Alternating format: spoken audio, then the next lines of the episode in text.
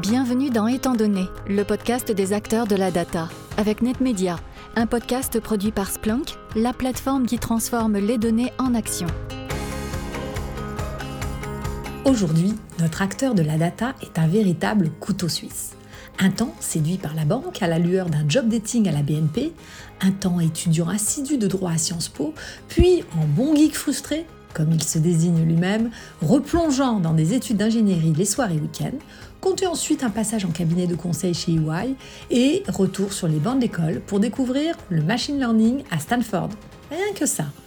Il se passionne aussi pour la boxe, le basket et la BD qu'il aime dessiner et feuilleter, notamment des BD belges comme Gaston Lagaffe et des comics américains qui tapent dans l'œil de cet amoureux du design. Notre invité serait-il insomniaque? En fait, ce Français expatrié à Londres a désormais un atout pour rester éveillé la nuit, un petit garçon de 1 an. Il trouve même le temps de monter une entreprise de revente de chaussures de sport sur son temps libre. Ça, c'est pour le côté entrepreneur. Un véritable héritage familial qu'il injecte d'ailleurs dans la culture de son entreprise. Ah oui, car notre invité est aussi le Chief Data Officer de Clear Channel, j'ai nommé Bastien Albertus. Merci Anne Guénéré pour ce portrait inspiré, comme d'habitude, de notre invité qui ouvre chaque épisode de notre série étant donné. Pour rappel, au-delà de votre rôle de co-animatrice de ce podcast, vous êtes aussi directrice commerciale chez Splunk. Bonjour Bastien Albertus. Bonjour à tous. Je suis euh, hyper intimidé par ce portrait du coup, mais bonjour à tous et merci pour l'invitation. merci d'avoir répondu donc à cette invitation d'étant donné le podcast des acteurs de la data. Vous êtes donc depuis près de deux ans le CDO de Clear Channel. C'est une société américaine implantée dans une trentaine de pays qui compte près de 8000 collaborateurs. Votre métier, c'est celui d'une régie publicitaire spécialisée dans l'out of home et l'affichage, avec des panneaux publicitaires traditionnels dans la rue, du mobilier urbain, et puis par exemple des totems vidéo connectés et interactifs.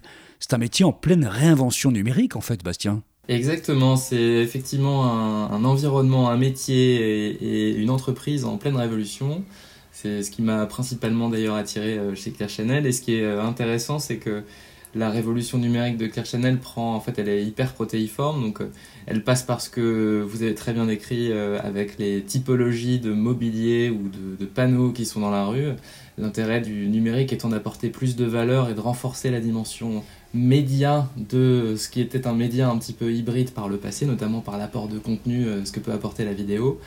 Et également, je pense qu'on va en parler beaucoup aujourd'hui, ce que la data a pu euh, introduire dans les usages et puis euh, dans la compréhension de ce média et sa meilleure intégration dans une stratégie de communication pour une entreprise. Vous avez mis la data au cœur de votre politique chez Clear Channel. De quelle data parle-t-on? Quelles sont vos sources de données? Alors on parle d'énormément de data. Alors déjà, euh, la première chose peut-être qu'il faut retenir, c'est que le métier de la publicité, historiquement, c'est un métier de données. Par le passé, on était plutôt dans la donnée froide, dans la donnée statistique, des analyses qui reposaient beaucoup sur des sondages, mais pour comprendre la publicité, pour être capable de faire un choix de support publicitaire et pour être capable de donner un prix à ce support publicitaire, ce qui a toujours été essentiel, c'était de comprendre les audiences. Donc la première nature, la grande famille de data qu'on traite, et c'est quelque chose d'historique et de partagé par toutes les sociétés publicitaires, c'est effectivement les données d'audience pour comprendre ce qu'on achète et surtout à qui on parle.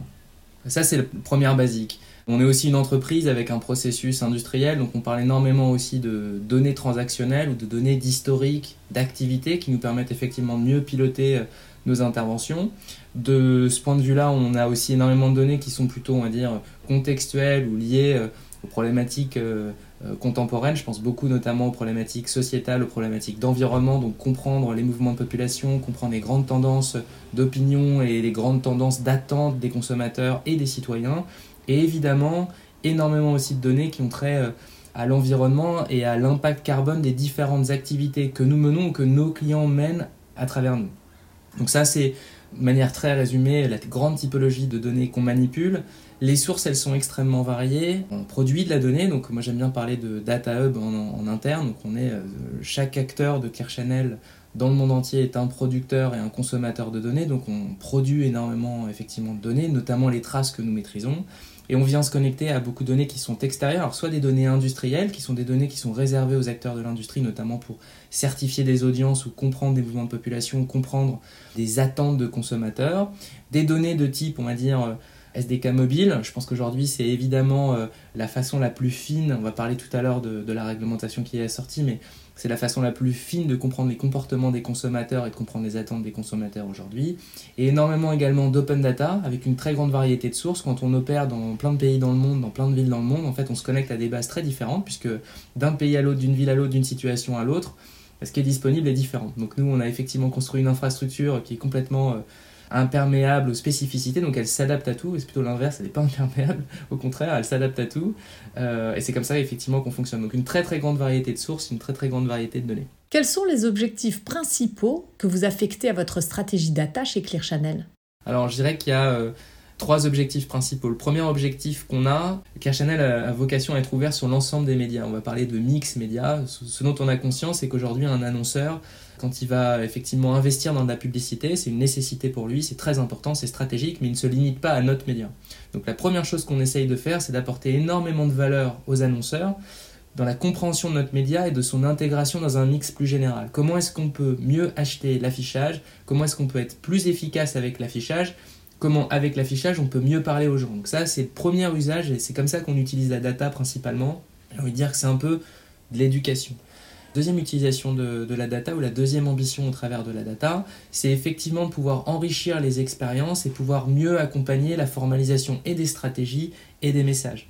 C'est compliqué de savoir quand communiquer, c'est compliqué de savoir quand communiquer à quelqu'un en particulier parce que le monde change. Le Covid a été un très grand accélérateur de ces phénomènes. Donc le deuxième usage que nous avons avec la data, c'est plutôt dans la modélisation et c'est là où on utilise beaucoup de machine learning c'est effectivement dans l'accompagnement de nos clients, la recommandation de stratégie, la recommandation de typologie de médias, l'aide par exemple au choix d'une création qui sera diffusée euh, euh, sur une publicité par exemple. Ça c'est le deuxième objectif principal. Le troisième objectif, je dirais que c'est plus un, objectif euh, de responsabilité sociale d'entreprise et également je dirais d'efficacité opérationnelle où on a envie de comprendre notre business, on a envie de comprendre l'impact de notre business. Donc on utilise beaucoup la data, pas uniquement dans une logique d'aide à la décision, mais vraiment d'efficacité opérationnelle. Comment est-ce qu'on peut rendre la vie de nos employés euh, plus agréable, plus efficace, etc. Comment est-ce qu'on peut mieux reporter ou mieux prouver la valeur de, notre, de nos produits et de nos services à nos clients et partenaires? Je pense beaucoup aux villes parce qu'on a un modèle publicitaire vertueux puisque notre activité finance notamment les politiques publiques. C'est quelque chose que,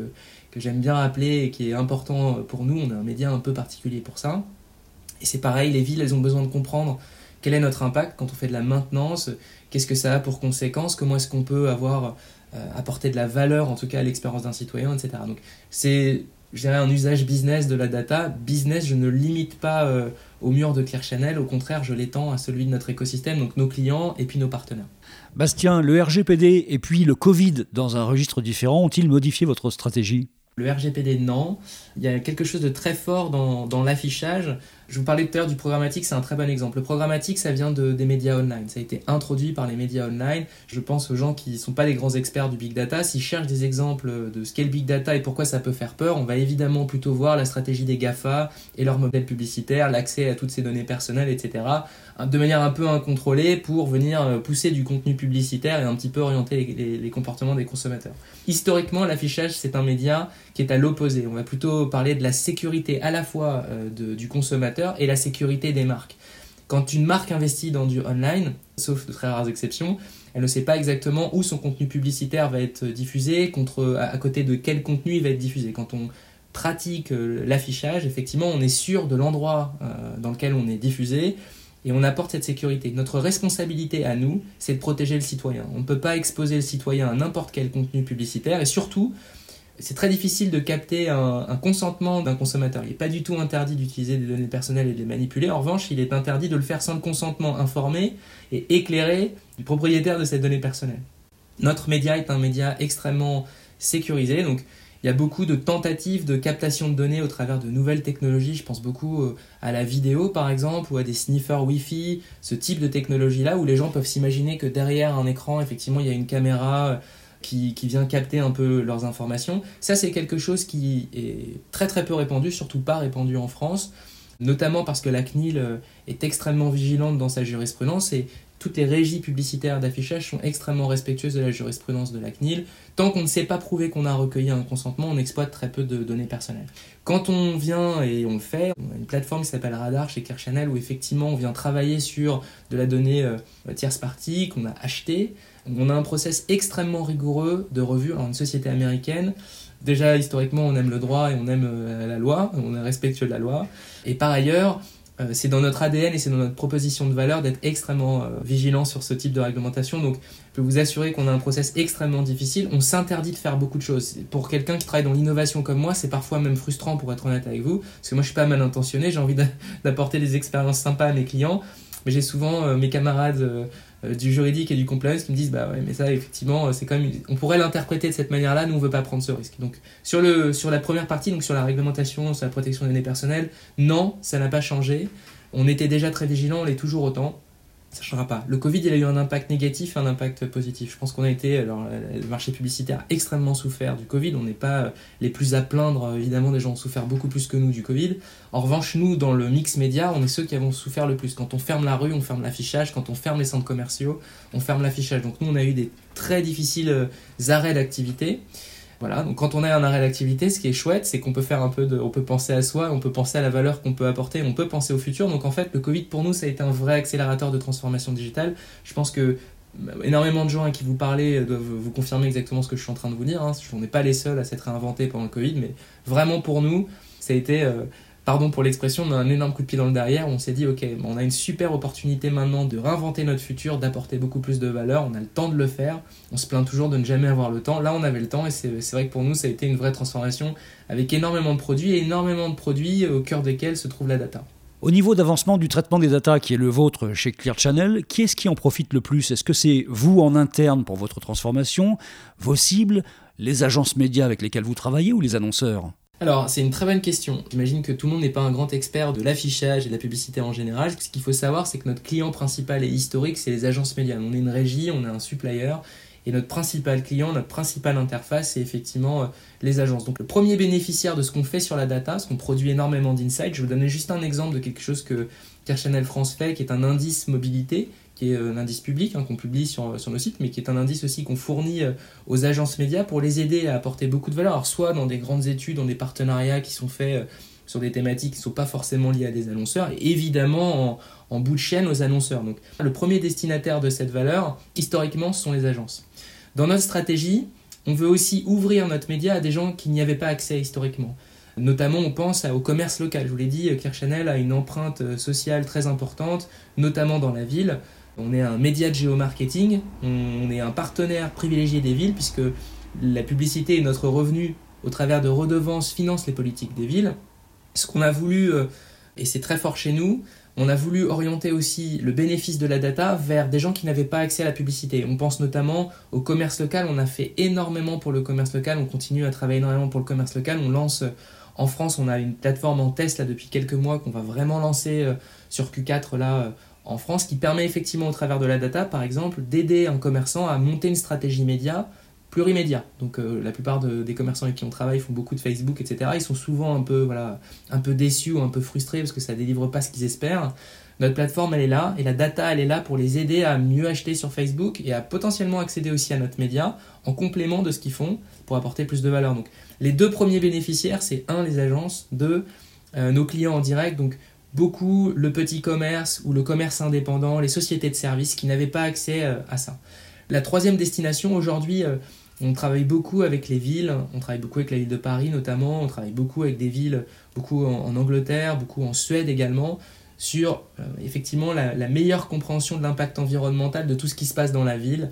On veut que la data serve euh, cette espèce d'ambition commune de réinventer la ville de demain. Et ça, c'est la troisième destination. Aujourd'hui, il y a quelques cas, mais je dirais que c'est plutôt de l'expérimentation. Je pourrais pas, je mentirais si je dirais que, si je disais pardon que que les villes étaient les grands bénéficiaires de la data. En revanche, c'est notre grande ambition. Donc, en un, les agences, en deux, le commerce local, en trois, mais c'est demain, les villes.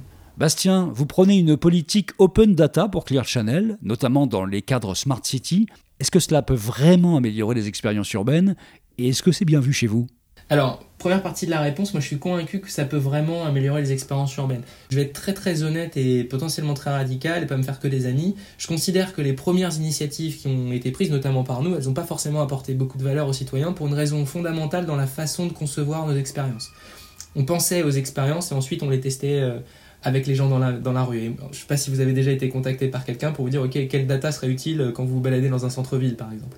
Donc c'était pas forcément la meilleure façon de faire et je trouvais ça un peu, un peu dommage.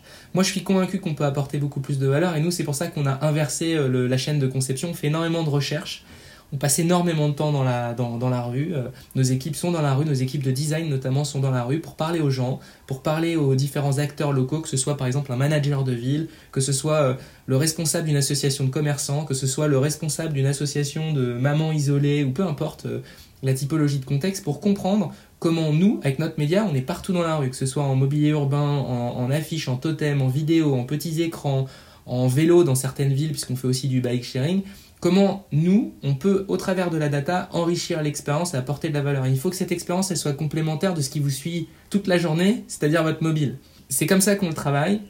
On l'a beaucoup fait, je pense à... Notamment, euh, aujourd'hui, on a une technologie qui s'appelle le Dynamic Content Optimization, qui permet effectivement de provoquer un comportement ou d'informer un utilisateur au travers de ce qui est diffusé sur un écran.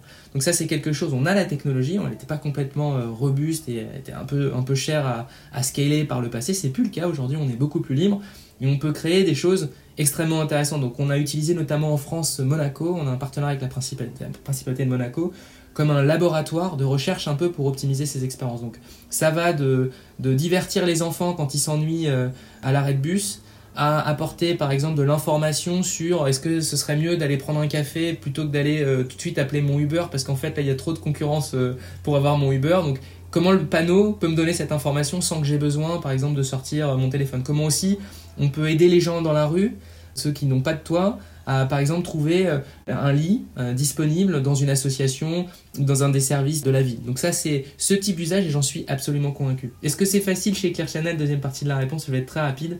Oui, c'est facile parce que tout le monde a l'ambition chez Claire Chanel euh, d'apporter plus de valeur. Honnêtement, euh, à toutes les échelles de la maison, tout le monde essaye d'apporter de la valeur.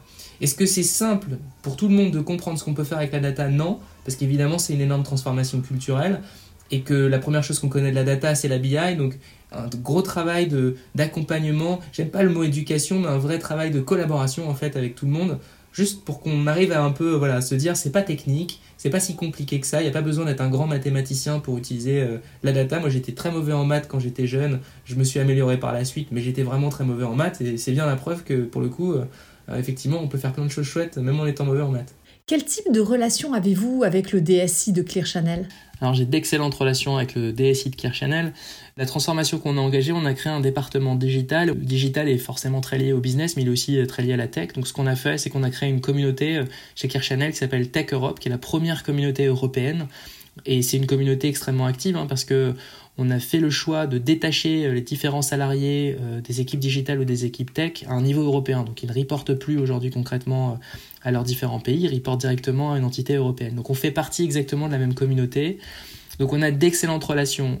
Nos équipes, nos squads, nos équipes opérationnelles mélangent les équipes, donc on va dire plutôt euh, tech, IT, historique, et nos équipes data et digital. Donc elles travaillent main dans la main. Donc on a vraiment, euh, je dirais, euh, beaucoup de chance chez Care Channel parce qu'on a une équipe qui nous facilite la vie. Donc dès lors qu'on veut expérimenter quelque chose, on s'entend ensemble sur l'infrastructure à mettre en place et on la met en place. Donc j'ai absolument aucune guerre avec l'IT. Je sais que beaucoup de mes camarades Chief Data Officer luttent et se battent. Moi j'ai des rapports très apaisés et très amicaux, donc j'ai aucun problème. Bastien, quelles sont les difficultés que vous pouvez rencontrer en interne, mais aussi les changements structurels qui seraient déjà intervenus? Alors la principale difficulté qu'on a rencontrée en interne, je dirais que c'est plutôt une, difficulté culturelle. On a toujours considéré la data comme un actif euh, stratégique chez Channel. Simplement, on a pas complètement compris comment on pouvait activer et ouvrir cette donnée. On vient plutôt d'une culture du secret ou de l'utilisation vraiment très spécifique, donc fondamentalement cachée. Et ce que notre euh, nouvelle approche, nouvelle, stratégie a apporté, c'est évidemment plutôt une, une, vision très ouverte de la data, une vision qui vise le partage et qui vise l'expérimentation. Donc ça, ça a été, euh, je dirais, très compliqué à entendre pour un certain nombre de, nos collègues au travers des différents marchés en Europe. Ça, c'est la première difficulté. La deuxième difficulté, je dirais que c'est plutôt une, difficulté qui est une approche par le risque. On est évidemment extrêmement sensible à la sécurité des consommateurs, donc à la sécurité de l'information, au respect notamment évidemment des réglementations type RGPD, etc. Et on a une culture, nous, plutôt, on va dire, protectrice ou extrêmement réservé de bons pères de famille, en tout cas dans, la, dans, notre approche de la gestion. Et c'est vrai que la data, elle a apporté un peu un risque ou un territoire un petit peu inconnu. Et ça, ça a été une deuxième difficulté, ou c'est toujours une deuxième difficulté. Donc, on a évidemment trouvé des solutions palliatives à ça au travers de beaucoup de réunions, beaucoup de, de partage et d'expérimentation commune avec les différentes directions métiers euh, en interne. Et ça, ça a été la principale euh, difficulté. Il y a évidemment des difficultés techniques, mais à côté de cette difficulté culturelle, je dirais que c'est euh, c'est vraiment très très réduit. Bastien, auriez-vous une personne à nous recommander pour un prochain numéro de ce podcast? J'ai deux personnes à vous recommander pour ce podcast, Sébastien Garcin et Jean-Philippe Poisson, qui sont les deux fondateurs d'une société qui s'appelle Wiser, qui est une start-up qui est spécialisée dans la normalisation des données. C'est vraiment des gens que je recommande et qui sont passionnants à rencontrer, avec lesquels il est bon d'échanger. Merci Bastien Albertus d'être passé nous voir dans Étant donné, le podcast des acteurs de la data, un podcast produit par Splunk, la plateforme qui transforme les données en action. Merci évidemment Anne Guénéré, merci aussi à Thierry Bertuca et Audrey Williard de Splunk pour la production, l'écriture et l'accompagnement éditorial de ce podcast. Enfin, merci à vous évidemment, vous pouvez noter cet épisode et vous abonner. À bientôt pour un nouveau numéro. Retrouvez tous les épisodes de Étant donné sur vos plateformes de podcast préférées et pour plus d'histoires autour des enjeux de la data, rendez-vous sur le site de Splunk, S-P-L-U-N-K. À bientôt!